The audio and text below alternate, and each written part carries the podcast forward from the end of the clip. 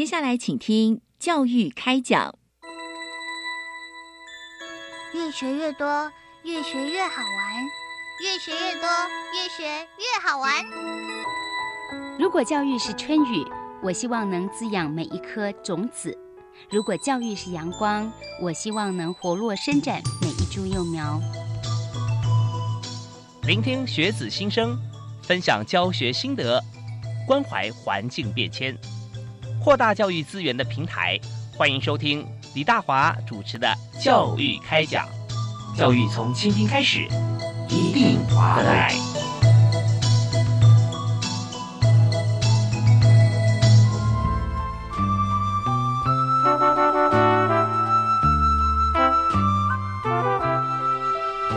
位亲爱的听众朋友，大家好！非常欢迎您锁定国立教育广播电台，收听今天教育开讲节目。我是主持人李大华。我们在今天谈的这个题目呢，我们要从这个教育端啊，我们再往上下延伸啊，左右也可以，就是回归到大自然。那自然有什么？呃，现在在。都会型的这个区域里面啊，或者说我们绝大多数，比方说开发中啊、已开发国家，那我们就用了很多的自然的环境啊，我们新建很多房屋啦，或做一些像我们讲说亚马逊流域啊，多久就少了一个足球场的面积啊？那听起来是很吓人的。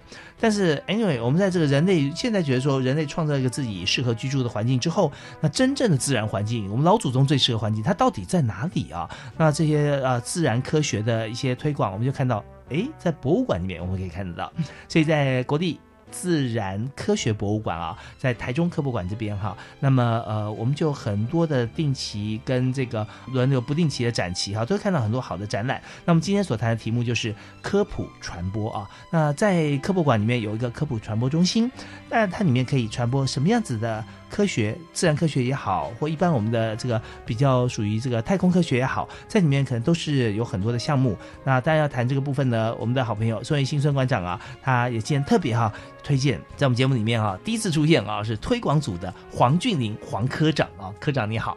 哎，主持人好，大家好，我是黄俊林，来自国立自然科学博物馆，是非常欢迎黄科长啊。那今天在呃教育电台节目里面，其实我们要谈的就是从呃节目，大家可能现在都用手机听了、电脑听哈，或收音机，小小的一个载具里面，我们可以听到这么多的讯息。但是我们今天在自然科学博物馆里面，我们传递的更是。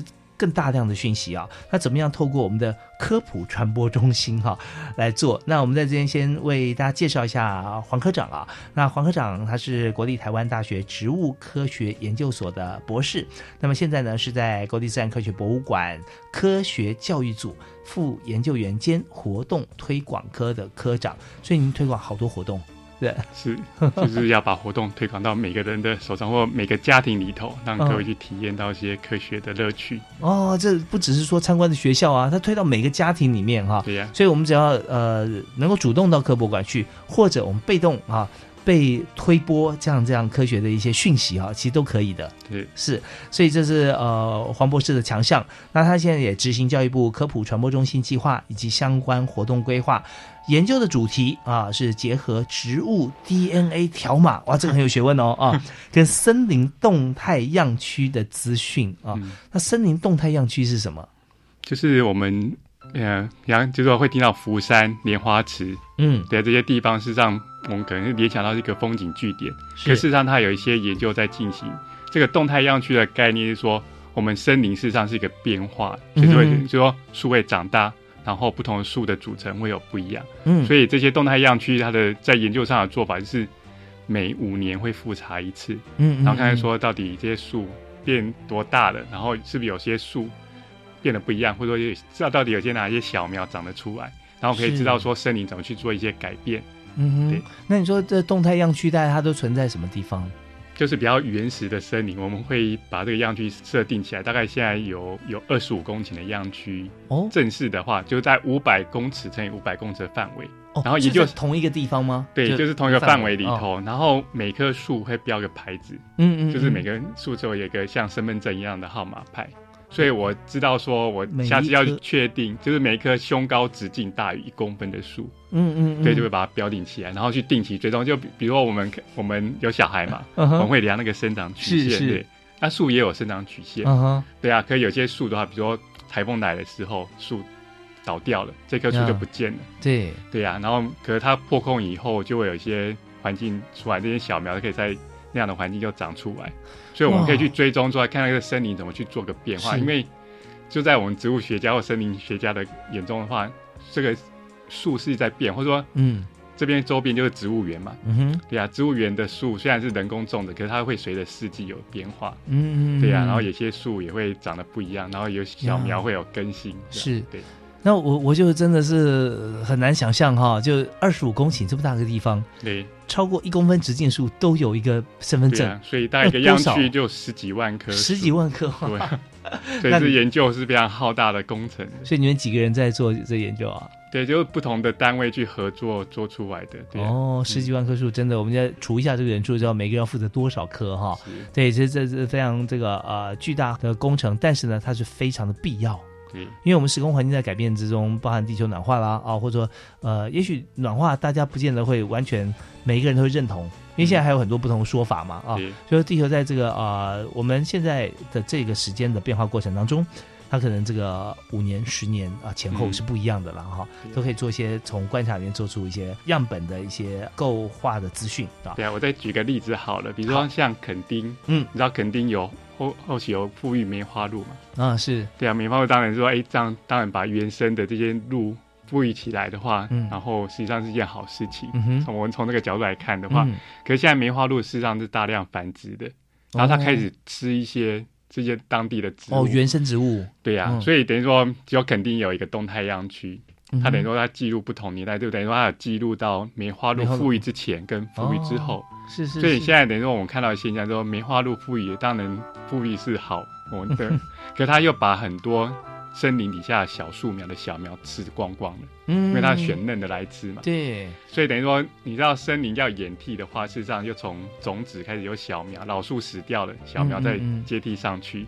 可是这件事情变得没有了，因为。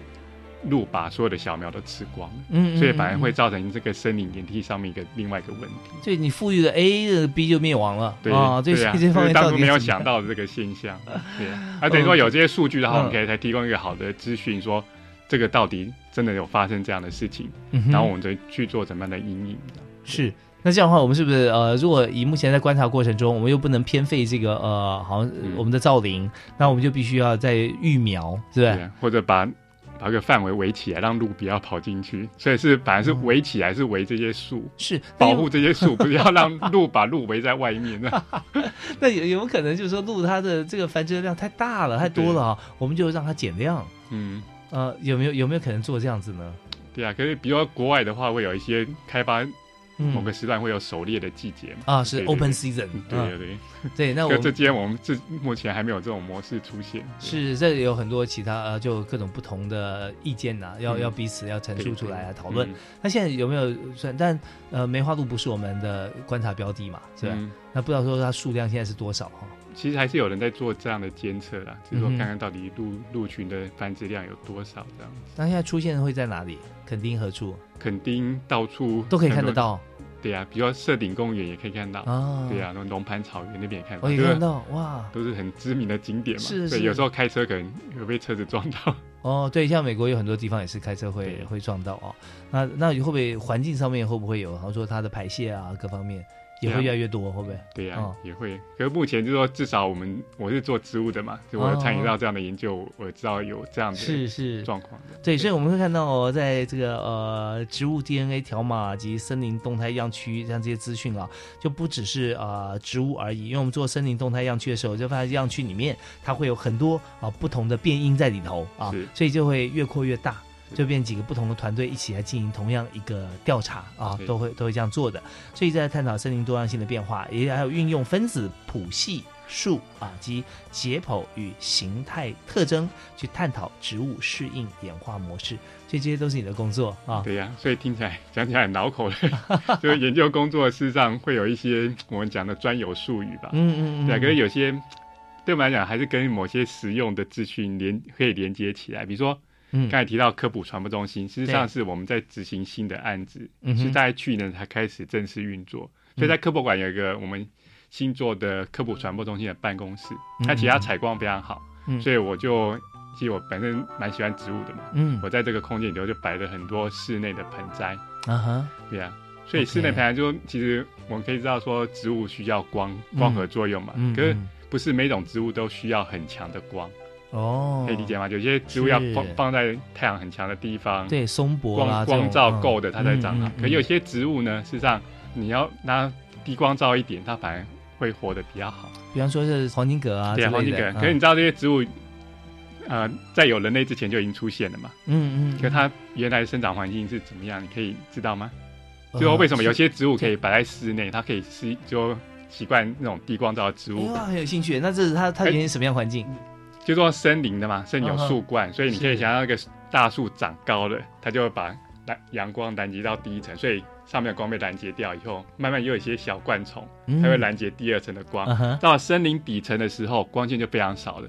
可是通常你去森林散步的时候，你会发现说，森林底层还是有很多植物，嗯嗯嗯，它还是绿绿的。你有没有去呃这种原始林散步？对，有啊，在哪里？原始的话，我去过马来西亚的热带雨林，对啊，那个层次又变得更多了。那台湾像刚才提到那些动态样区，基本上都是原始森林，所以它的树其实都各种种类非常多，而且树就说植株的密度也非常高，所以多样性非常多。不会像说我们人造的环境，嗯哼根据大安森林公园，虽然树已经很多，可是跟真正的那种原始森林还是有点对对。那我们可以知道说，台湾的动态呃的样态森林是在哪里吗？在福山，然后莲花池、垦丁、南人山都有，所以有好多好多个点。所以这二十五公顷是全部的总和了哦。没有二十五公顷，比如说福山莲花池就是二十五公顷，然后像垦丁，因为它的范围有限限制，就是大概只有十公顷左右。嗯，就随着因各各地的环境不一样，嗯它会设定就说。会有不同的那种圈起来的范围去做调查。OK，有些也是原始林，有些不是啊。好，所以当然刚才提到那些说，哎，怎么植物怎么去适应不同的环境呢？其实跟植物适应环境有关的。说我们在演化上面的话，所以做森林里头，它有分很多层次，所以你可以想象光线是不一样的嘛。对，在森林底层长的植物的话，光线需求就会比较比较低，比较低。嗯，所以这些植物呢，后来如果它长得漂亮，通常会有一些斑纹的话。像黄金葛有斑纹嘛？是对呀，它也是适应环境一个特征，就是通常在在比较低光照的时候，它的斑纹反而会比较明显，因为它不需要那么多绿色的来行光合作用。嗯嗯。或者说你可以如果有注意到的话，在森林底层很多植物的话，会有不同的斑纹，然后反正是一个适应的特征。所以如果说你现在要种室内植物的话，其实你会发现有一个观念，说其实这些原始最后人类把它挑选出来当做园艺栽培植物。它们都长在森林底层的，OK，所以它在演化上已经适应这样的环境。所以换句话讲，如果说你不知道该找哪些植物放在室内可以存活的很好的话，就找一些有斑纹的，是吧？对啊，这个也是一个。然后就是说，对啊，这因为我们希望说，我们比如办公的环境还是需要有一些植物来，包括会帮你净化空气啊，嗯哼，对啊，然后让你的视觉看起来更更美好，这样子是是，对呀。OK，那净化空气，我们常常讲说有有哪些树啊，其实被推荐的，它在室内啊，呃，其实它最有这个净化空气的效果，或者说有些是防蚊树，它真的可以防蚊吗？啊，像等等这些比较一些比较浅白生活化的话题，呃，以及我们稍后来谈就是推广科普传播这个部分哈。那我们听了音乐回来之后，继续访问我们今天特别来宾是国立台湾呃自然科学博物馆的科长黄俊林黄博士。好，好，我们休息下，马上回来。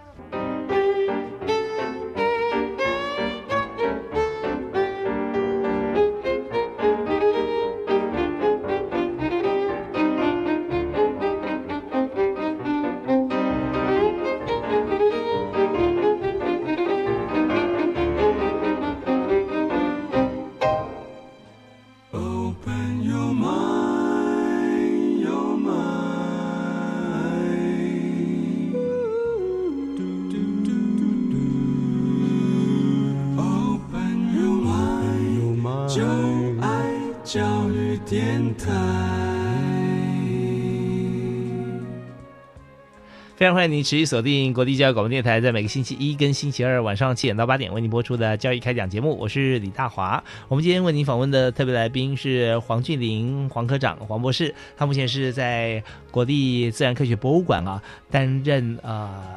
副研究员，那同时我们也知道说，在科博馆里面哈，要研究事情非常的广泛。它是目前呢是专门研究呃，以结合植物 DNA 条码以及森林动态样区资讯啊，来探讨森林多样性的这个变化哈，是这个主题。那当然，我们在今天谈的是科普的推广哈。那科普传播中心哈这个部分，我们的特别要请教一下。这个博士啊，就是说我们在科普传播中心里面，我们是可以自动把这个讯息推到每个人或每个家庭里面的啊。那我们是怎么做？还有就是我们主题怎么样来做选择呢？嗯嗯，好，所以我们从两个层面来看，不就科普嘛，就是科学普及这件事情。所以早期的话，比如说，呃，你介绍科学资讯，大概是很多是在课堂上面去学到的，或者说你在学校里头老老师讲解这些，嗯。可是另外一个话，就是说从传播的角度来看的话，现在如果这种上课的方式，其实可以可以得到资源的非常少嘛。是。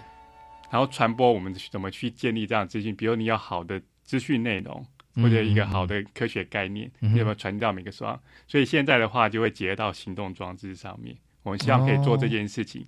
随着时代改变的话，比如当然科博馆是一个非常好的亲子来学习。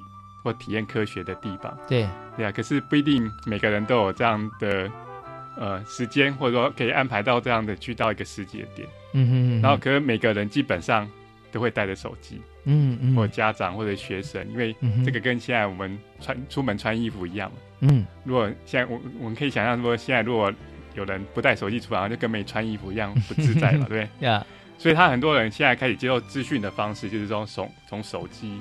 或者追剧就用 iPad，就用这些行动装置去看，所以包括他学习很多科学的内容，也会从这些比如 YouTube 的频道来。嗯，所以我们在经营，比如在经营博物馆或做科普推广上，我们要考虑这件事情，怎么去用这些行动装置，或者说用怎样的方式可以结合这种推播的方式。对啊，我们就想说，有很多的像新闻媒体，它也会推播新闻讯息，或者说您刚刚提到有很多像我们看剧啊、追剧啊，哦，那这些我们都现在都是用行动载具，所以从去年前年吧开始，我们也在看。那以像我们在像我工作在人力行啊，在一我们来看到底有多少使用者哈上网，他是用桌机，有多少是用行动装置。其实，在这个两年前开始就出现那个反转，而且速度非常快。那在三年前、四年前看到说它是逐渐往上提高，这说明了一点，就是说，当我们硬体已经发展到极致的时候，那所需求的是软体的内容啊。软体越多进来的话，它透过非常方便硬体，就可以让很多人接受到资讯。那我想提问的是说，像我们在这个呃一般公司行号里面，它都有一个主责，好像 KPI。啊，你这个公司为什么得以生存？你销售什么产品？然后你有说是获益？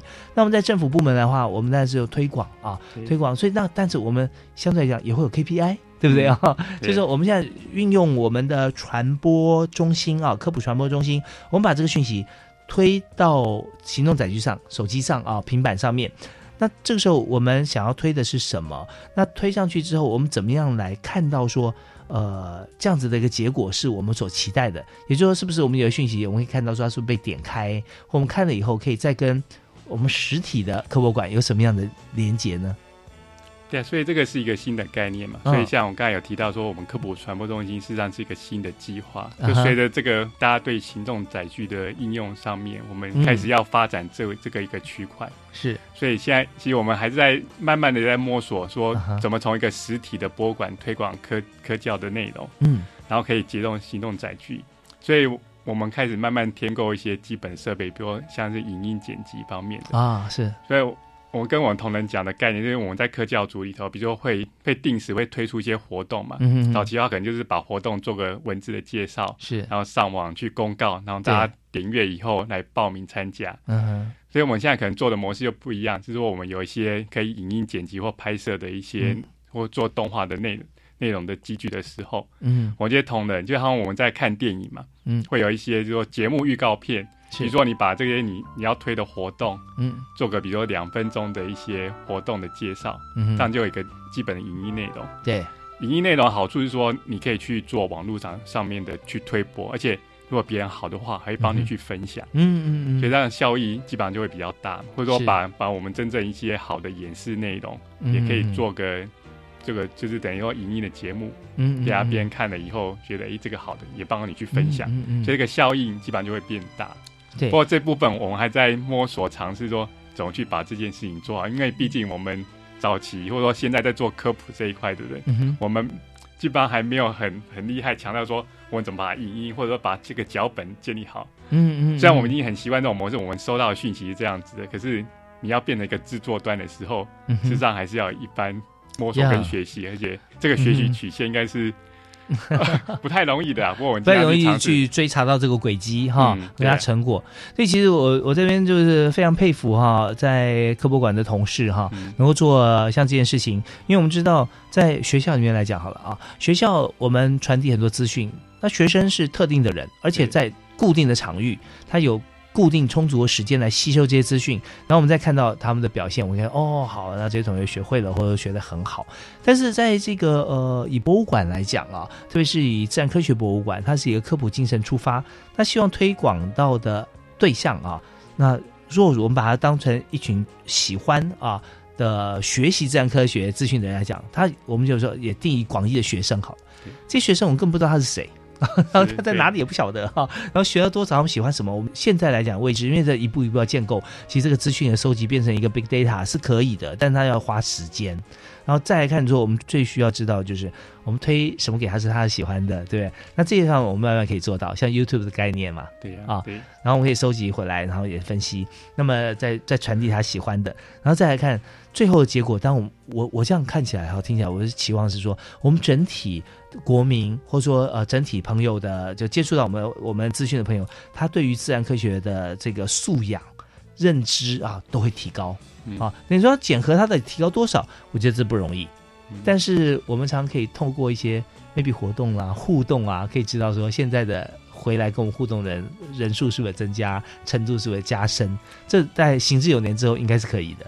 对啊，所以这要慢慢累积的，不然我们现在很多介绍资讯还是从媒体嘛，就说就他们记者可能会针对某些事件去找所谓的专家，可是不一定这些专家就真的专家，有时候会。提供一些错误的信息，是是，所以基本上我们网络不可尽信啊。对啊，所以基本上我们站在我们这种推科普的角度来看的话，我们自己也要想办法制作一个，就可以在网络上面知道一个，所以我们当然是有一个比较客观公正的立场，而且基本上还是要做的有趣啦，不然的话，大家现在 看影片的习惯不有趣，大概很快五秒钟就把它跳到别的地方，真的，所以这个是蛮大的挑战的。对我这边，我们要呃稍后回来啊，我们要深入在台中科博馆啊，国地科学自然科学博物馆里面的这个科普传播中心啊，来看我们有现在这些设备，我们通常要怎么样来制作？好说我们制作一一段影片，它的主题是什么？然后我们要把这个主题的内容融入在影片里面。刚才博士特别讲到说，我们不能做的太长啊，太长人家不会看，我们节奏不能太慢呐，对不对啊？但是有很多传播的专业在里面，我们深入到实地看看，说我们每天的工作哈，大家要怎么样做，内容推广哪些？好，我们休息一下，马上回来。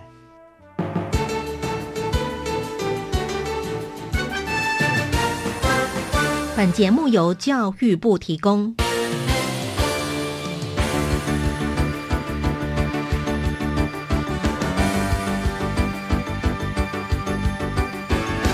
最详尽的政策解说都在教育开讲，教育开讲，教育开讲，都在教育开讲。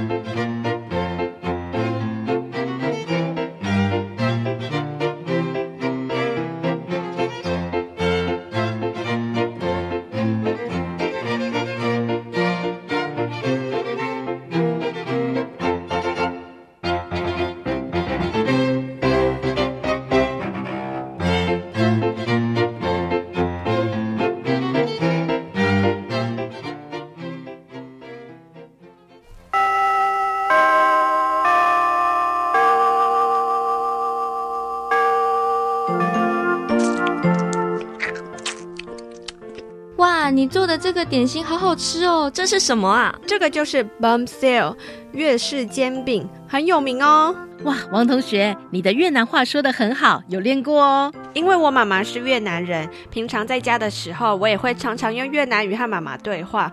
同时，我也希望将来我可以到越南创业。想不想先利用暑假到越南职场体验一下呢？教育部啊有补助新住民子女哦，你刚好可以申请看看。真的吗？我离我的创业梦想越来越近了。教育部今年扩大遴选新住民子女海外职场体验活动，欢迎技术型高中或相关专门学程的在学新住民子女向学校提出申请报名。以上广告由教育部提供。我是 Janet，也是 Egan 的妈妈。孩子的成长只有一次机会，陪伴他们长大是每一个父母最大的心愿。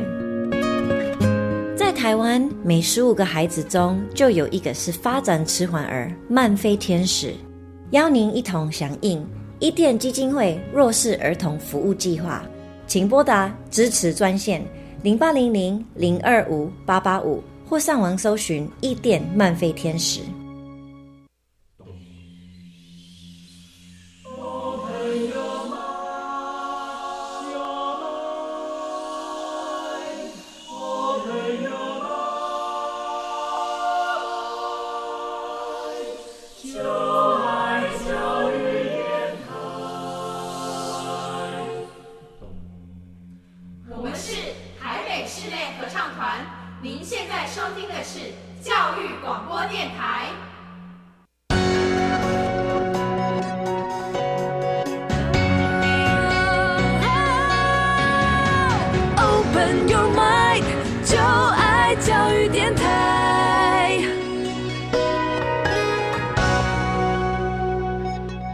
现在在国立教育广播电台教育开讲节目里面，我们谈的是科学的推广啊。那科学现在每个人都觉得，哎，我们应该都是科学人才对啊啊。呃，哎，听到这样的，可能李佳维博士很开心啊，科学人杂志啊，对，可是科学怎么样是真的？我们跟科学结合在一起，那就是我们对于这个自然科学的一个素养方面哈，我们起码要知道什么是目前我们接触的科学和自然科学了啊。那我们今天邀请的特别来宾就是国立自然科学博物馆推广组的黄俊林博士，黄科长啊，科长你好，你好，是那刚刚有跟我们介绍很多在目前所做的，也就是。科普传播中心，这传播中心，你刚刚提到说我们要添购设备嘛，对不对？要摄影，要剪接，要软体啦，这些啊。那现在有那工作同仁是我们新聘呢，还是原先的同事？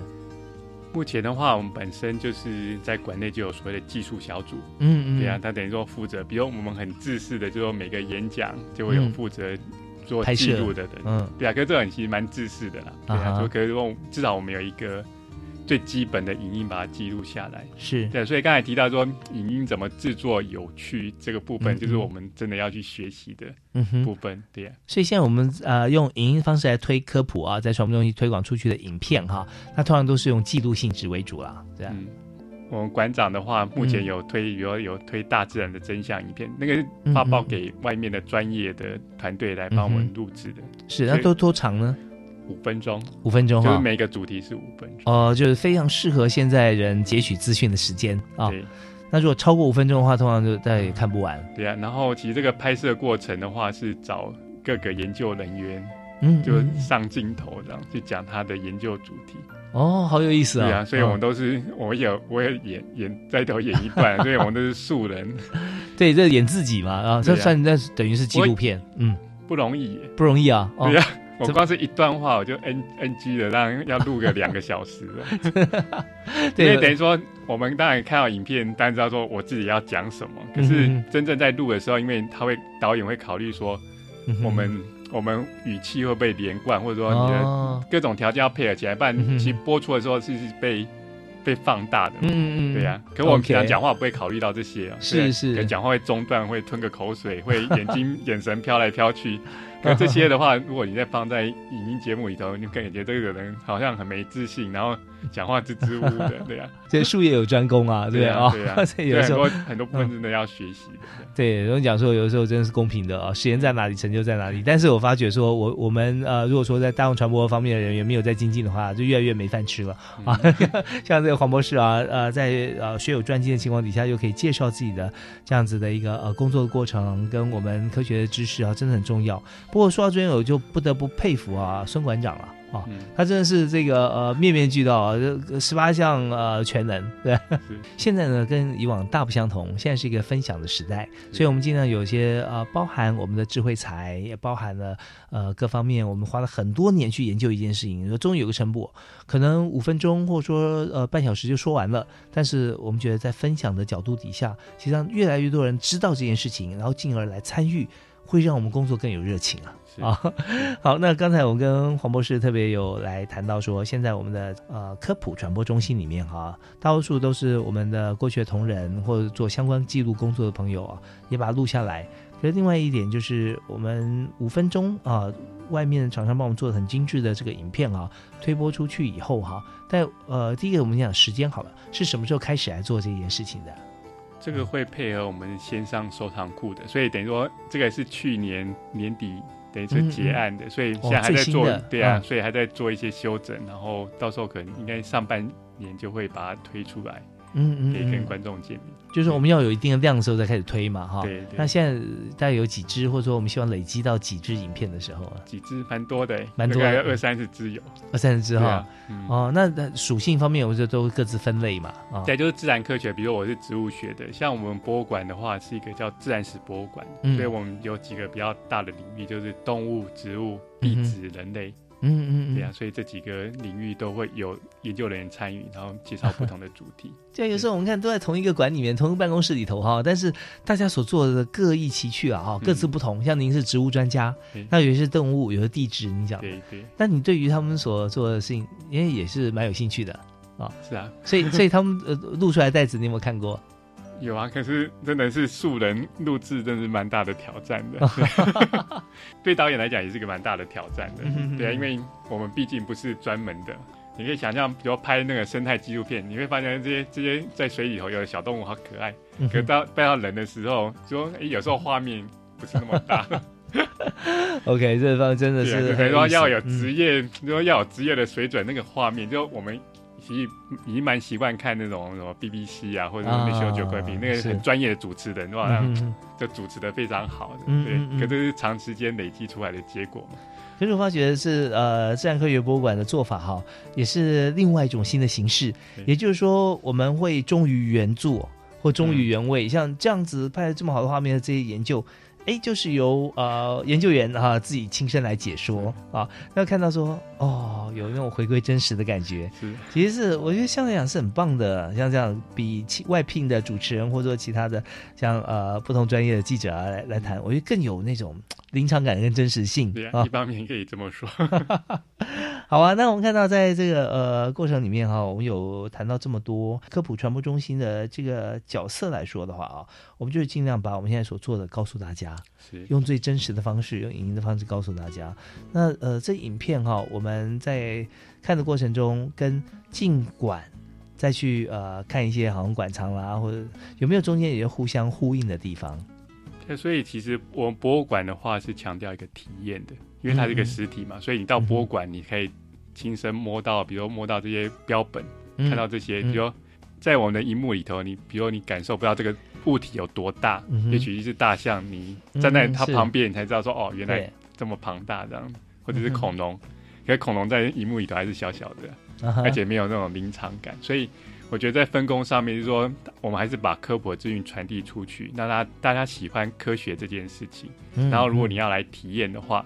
科博馆当然是一个最棒的地方。OK，好，那我们再对应到时间上来看的话，哈，那么呃，以去年到今年，大概有哪些的馆藏啊啊，或者说跟我们的这传递出来影片讯息或或或结合，或者我们可以也介绍一下我们在科博馆里面现在有哪些的展览。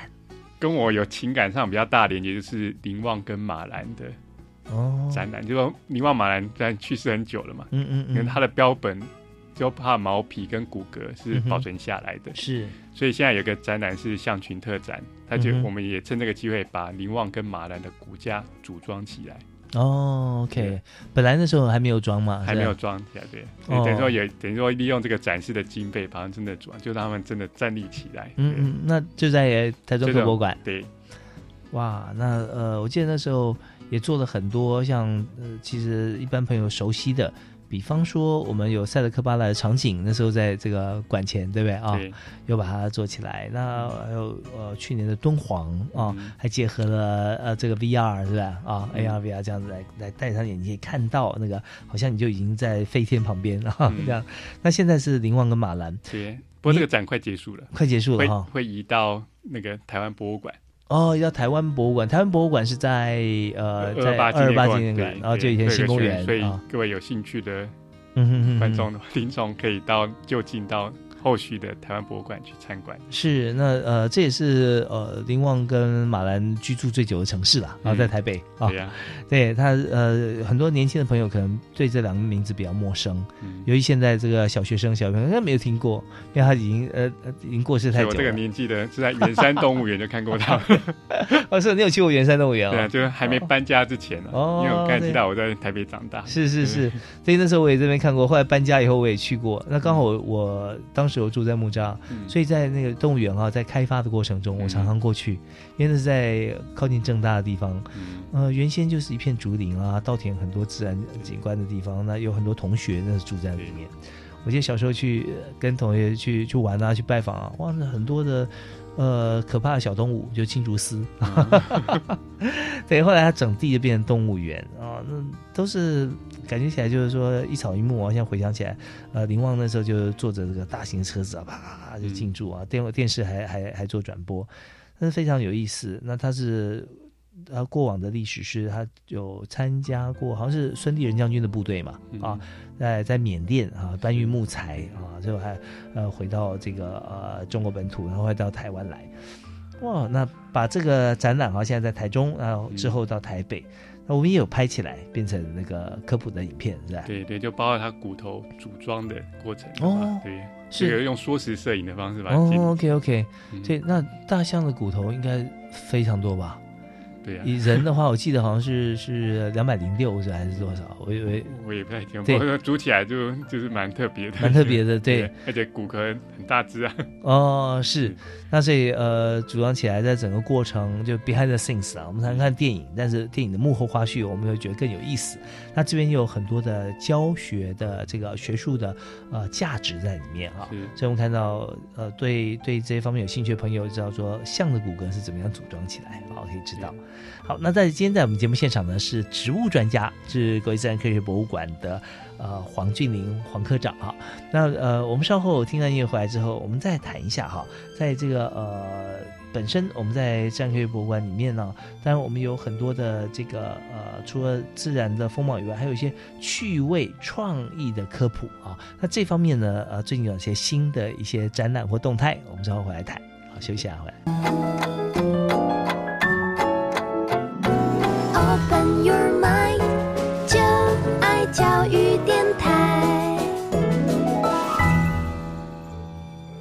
今天在教育开讲节目里面，我们访问的是国立自然科学博物馆推广组的黄俊林黄科长啊，黄博士。那黄博士是植物专家，但是啊，他负责要推广啊所有科博馆的一些科普的知识。所以我看，因为像这样子的植物啊，你对很多事情都变成专家了，都很内行了。尽量尝试吧。对，因为我们现在看可以看到手机上可以接受推播，所以我们是不是要下载一个 App？然后，因为其实我们推播完还是希望可以结合像 YouTube 这样的一个频，它本身就可以有个建立一个频道嘛。嗯，所以我们建立好到也许后后续的话，观众可以订阅我的频道，哦，我们就可以推推播出去。我们在什么时候要要对外开放？对外开放还在进行规划中，对呀，是是，对啊，我希望说到时候我们大同的也准准备好了，对呀，然后我们可以有一个比较好的一个带状的节目。哦，对呀，可能在今年大概毕业季年中左右，应该是可以吧？希望哦，希望哈，好，我们要给他加油，需要什么样资资源跟资源都跟我们讲哈。好，那大家如果说很期待的话，也可以在教育电台的粉丝专业上面啊，可以留言啊，说啊，我好想这个去及早收到这个国际自然科学博物馆的讯息啊，还有影片。好，那我们在这个阶段，我们想谈一下，就是说在馆藏方面哦，我们还有哪些的展览哈是目前正在进行的？所以刚才大象骨头是比较大的嘛，比较大的，很小的，比如说一个展叫做“我家重著名”。哦，我家的重著名，这是一个对某些生活在一起的某些女生或者某些男生比较惊悚的话题，会会尖叫，当然就是蟑螂嘛。哦，我们家家里到底住了多少虫啊？什么样子的虫呢？虫有些会吃书的嘛，哦，有些会吃，比如说你买的茶叶罐头，它会把你的东西蛀掉的。茶叶蛀罐头，罐头是哎，它是蛀外面的铁吗？还是它是不是？它它通常，比如说你在处理的过程，它其实可能用罐头封起来，可是它可能早就已经产卵在上面了，或者说家里米摆久了，嗯，虽然它有烘烤过，可是最后还通常会是长出米虫。对，就是米虫哪里来的？嗯，对啊，它就冒出来了嘛，对不对？你你放太久，所以这个就是各种小虫之外。都跟你生活在一起，是是，OK。我家的虫著名，所以你刚刚提到的米虫，嗯啊，蟑螂啊，著书的这个杜鱼、白蚁，还有那种长脚蜘蛛啊，对，还有拉牙什么，对，各式各样。拉牙跟长脚蜘蛛是不一样的哈，对呀。那他们是怎么来的？为什么会在家里面会有啊？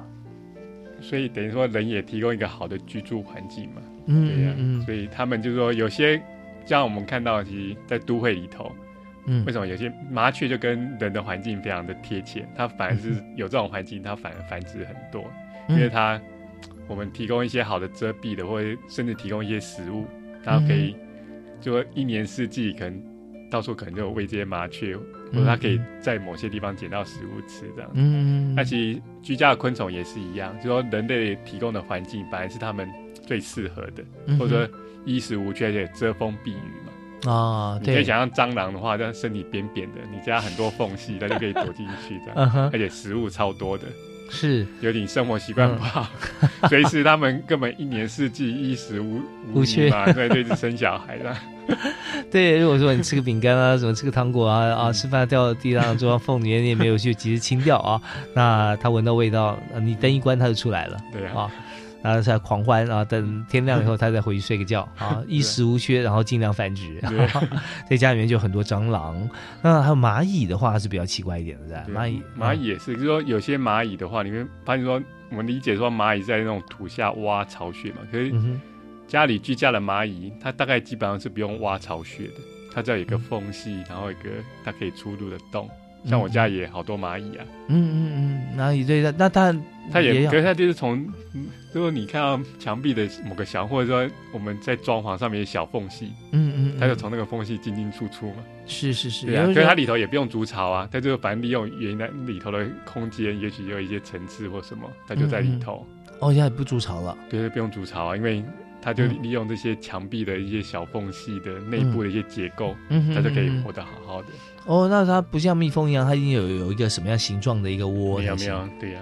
蚂蚁不需要。比如有时候你你把这些东西翻开的时候，你就看到一群蚂蚁跑来跑去嘛。可他们真的没有做窝啊，就是它比如一个报纸下面，它可以它也可以搭可以翻页哦。哦，那所以等于说在家里的蚂蚁有它生存的一些特性，它可以适应说居家这种环境的。啊，外面的外面就是另外的蚂蚁的，他们可能在土里头挖洞的，那个是另外一个类别的。所以蚂蚁同一种的，对呀，不是同一种的。哦，有一些家蚁，有的是这个外面的蚂蚁哦，繁殖的体系应该是差不多的。就是说有公蚁啊，有雄蚁啊，雌蚁啊，对呀，对呀。哦，那只是说雌蚁它到底住在什么地方啊？怎么样保护啊？这些他们都会有办法的啊。所以我们在展览里面都会秀出来吗？对呀，而且有一些放大的图，他把他把蟑螂放的很大，那看起来很可怕。要做蟑螂抱枕。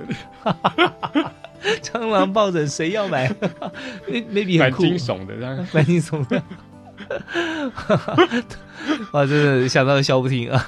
他大概多大？跟大概呃有哦，差不多有 有个，我这是策展人的创意吧？OK OK，可以大家提醒说，真的，你家到处都是有虫的。是他那个抱枕有的卖吗？抱枕有没有在卖哦？到时要问问看，可能太惊悚了，可能。哎，我觉得这样哎，送给我一个那个，比方说呃，同事啊，过生日啊，就是整人玩具，整人玩具这样子，标包装很漂亮，说好，你回家睡觉前再打开。可能会失眠，真的。哇，我们刚才发觉说，国立自然科学博物馆啊，越来越多元，非常非常多的展览啊，你也有很多趣味在里面。那这是我家虫著名啊。好，那那有没有调查过，说除了蟑螂以外，有没有第二名的虫是什么？第三名的虫是什么？所以这个策展人是詹美玲博士嘛，他是做昆虫的，所以他他。他形容他是做啮的女人，啮虫嘛，就是家里很多人会吃咬的东西。啊，啮齿的啮，做啮的。所以他他其实他会收到一些资讯，就比如说，他会他网络上面有一个网站嘛，他可以，如果如果你家有收集看到什么虫，嗯，可以寄到博物馆，他帮你鉴定。哦，所以这个这个其实有个好处，比如我们会记录时间、地点，然后什么虫，所以他可以收到广泛的资讯来源，然后这些资讯再把它点出来，你就知道说，比如哪个季节会有什么虫，然后在哪种家庭会分布，其实就是一个很好的资讯。这个我们讲的是公民科学家，他可以帮科学家收集一些资讯，这样是是是。也许哪天会发现很特别的虫，或者说某些虫原来在台湾没有出现的，嗯，某一天突然出现的，也许。从这个调查里头，我们可以知道说它出现以后怎么去慢慢分布的一个范。嗯嗯嗯，OK，所以真的是蛮有意思。因为我想到说，曾经我们在节目里面有位老师有他设计了一个昆虫卡。啊，它里面上面有写到说这个昆虫是什么样，的但是它这个昆虫跟我们刚刚讲昆虫不见完全一样啊，呃，就是我们呃在一般的自然环境里面可以看得到的，有它的生活的生命周期啊，有一些它的名称或者一些，就是你一张卡就可以让你认识一种昆虫啊。那我们看到现在在国立自然科学博物馆，他们可以用拍摄的方式，然后把这些呃。以后啊，未来我相信在这个科普传播中心一定也会取材。那最主要是这个展览呢，就是实体的一个展啊。对，那也也有活体嘛，是吧？活体也有。对，活体哦，蟑螂大家不用不用看了啊，反正家里面有时候看到会尖叫的。但有些其他比较少的，或者长脚蜘蛛啊，或者你说拉个呀，是吧？嗯。好，那这是在这个其中的一个展。那我们休息听段音乐回来之后，看还有没有其他的展览啊，可以再介绍给大家。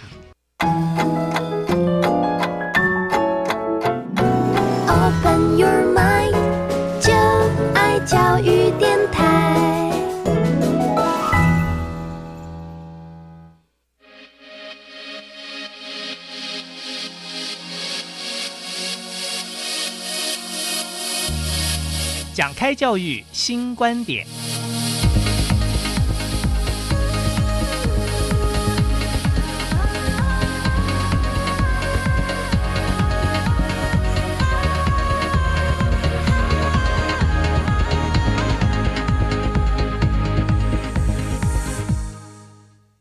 今天我们在节目里面介绍国立自然科学博物馆的科普传播中心，也就是你不用到呃这个科博馆，你就可以看到这么多科博馆里面呃非常专业啊、认真努力的研究员啊、副研究员，他这这个博士都在做哪些研究？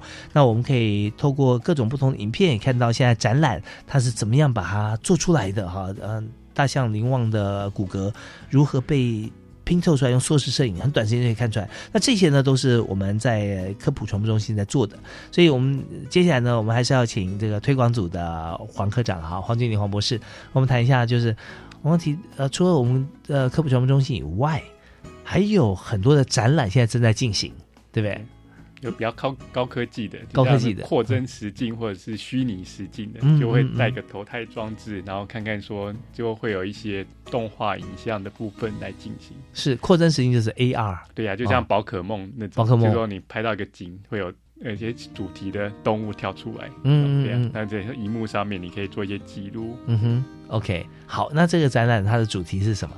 就是虚拟实境的展览。哦，它里面内容是哪些？就比较偏恐龙的，或者早期古生物的时代的话，会有什么？比如恐龙吃什么？生态环境是怎么样子？对啊，你等于说透过这种方式去参与到那个年代的。哦，是。因为这个过去的话，你很难说就从阅读去体验到嘛。嗯哼。那你可以这些用这些装置的话去融入。呀，现在是一个呃，虽然不是很很很我认同或者很鼓励，但是确实有人说这是个眼见为凭的时代，对不对？所以我们就让大家看到啊，人人是视觉化的动物，总是看到的话感受是不一样的。好，我们在谈这个 AR VR 之前，我想先谈一下刚刚你讲的恐龙哈。那恐龙呃，它怎么活？它吃什么？那您是植物学家哈？以现在我们在台湾环境里面，有没有哪些植物啊是当初恐龙的食物？当初恐龙的植物有没有说到现在还还还存在的？对，当然我们要看这个这个植物出现的时间是怎么样子。哦，对呀，所以它大概恐龙灭绝是主要是在六千五百万年前嘛。嗯哼，可其实六千五百万年前的话，大部分的现生的植物大概都已经演化出来的。现在呢，我们看到周边会开花的植物的话，大概一亿年前就已经出现了。哦，所以其实恐龙应该看看过花了。恐龙可能吃过玉兰花。对对，因为玉兰花，对这个，因为我们讲这个玉木兰或玉兰这一类的，它是比较原始的植物类别，所以恐龙肯定有，肯定有，对呀。我们我们有小孩嘛，所以我们有买那个什么神奇树屋，它其中有一集就是他们去回到某个年代，就恐龙那个年代的嘛。嗯嗯，对呀。然后他就是那个小美眉，就是拿木兰的植物去喂那只恐龙。哦，对啊，所以那个是，就说从科学的角度来看的话，这是正确的，因为在那个年代，理论上是这个植物跟这个恐龙是有相遇过，且恐龙会去吃它。哇，这个巧合，因为我蛮喜欢玉兰花的。哦。小时候我们家有一棵玉兰花，我印象它生长极快，对，啪就长，只要有条件够，它长得很对呀，又又高又粗这样子。然后上面呢，嗯，有很多虫啊，它虫的形状呢，就是有点倒三角形，像这样，所以我印象就很深刻。对对，我先提到玉兰花，好，可能是那个类别的，但不是真的是这种植物，可以说这个这个木兰科的木兰科的这个这类的植物。好，那那我们再回到这个 VR AR VR 时这个这个展览里面，那我们要看的话，我们是不是要带一些呃眼镜啊载具？我们要要看嘛，对不对？对呀，对，那里面我们可以看到的是就是恐龙在身边吗？对，其实是恐龙的这些主题啦，嗯，这其中一个。那这些应该是很多朋友，不只是小朋友，大朋友都很有兴趣啊。是。啊，本来我们看到这个新网络媒体时代的这个科普嘛，哈，有一些无线网络啦，还有行动装置啊这些，那我们是呃借由这个部分我们可以收到啊，那呃当然有更多的像是以目前看到呃科学知识网红哦，那这一部分啊，其实我也是很好奇，因为这好像看到在我们资料里面，我们是在现在这个时代啊，怎么样去开创一个。科学知识网红啊，那现在发觉说，其实这些科学知识网红呢，就是像黄科长啊，像朋朋友，对不对啊？就是我们自己做研究，我们就把研究表达出来。对啊，所以，请说我们站在一个科普传播的角度来看的话，就是如你活在这个现代的话，我们要有一个新的思维。然后，其实我们现在很多影音推播上最厉害就是这些网红嘛，嗯，那很多人会去订他的频道，是，然后去常去追踪他们。嗯哼，哥，你可以转个角度来想的话，但我们是希望学习到这边。如果说你的科普知识，网红来介绍科普知识，嗯，其实这样如果他效益是不是更好？是对啊，可这个是一个概念啊。我们希望说，我们可以学到网红怎么去经营他这些频道，对呀，然后怎么去把内容建构，我们讲有趣嘛，对，然后吸引人，让大家觉得说这个做科学也蛮蛮不错的，对啊，这个是我希望可以达到。然后当然最好。还是要科博馆好好的去体验科学的，嗯嗯，真的很棒。所以在今天呃呃，黄博士就诚挚发出邀请啊，希望所有的听众朋友啊，不管你在台湾北中南东，或者说你在海外听到我们的节目，都欢迎您可以有机会到台中的国立自然科学博物馆。它这是一块呃宝地，里面有所有的跟台湾或全球自然科学有关系的啊，都在里面。呃，那大概逛一次科博馆，您有没有说推荐大家花多久时间？花当然花越久越，这里面太丰富了哈。那呃，就光是植物的研究哈，其实就包罗万象，都有固定馆场。还有一个植物园，还有植物园，对啊，所以。光是室内逛完的，还有个户外的环境，还有一个很漂亮的热带雨林温室，都蛮值得去走一走的。是，那在台中也交通非常方便的地方。是啊，好，那我们在这边就非常呃感谢啊黄博士，他把现在所做的一个推广科普传播中心哈的这个推广机制啊，跟大家做分享，我们就要拭目以待。大概在今年啊，我们希望说呢就能够我们手机都可以收得到。好，那在今天节目最后有没有可以送给大家一句话啊？我们对科普的推广方面，或我们要用存在什么样胸襟来接受这些知识？我想说，大家有机会的话，可以走入大自然，当然逛博物馆也是一个很好的选择，对呀。然后或者有机会的话，收看科学方面的频道啊，让科学成为你的生活的一部分。是，真的太棒了！我们也再次感谢黄俊林黄科长啊，代表台中科博馆啊接受我们访问，谢谢您。好，谢谢各位。是，感谢收听啊，我是李大华，教育开讲，我们下次再会。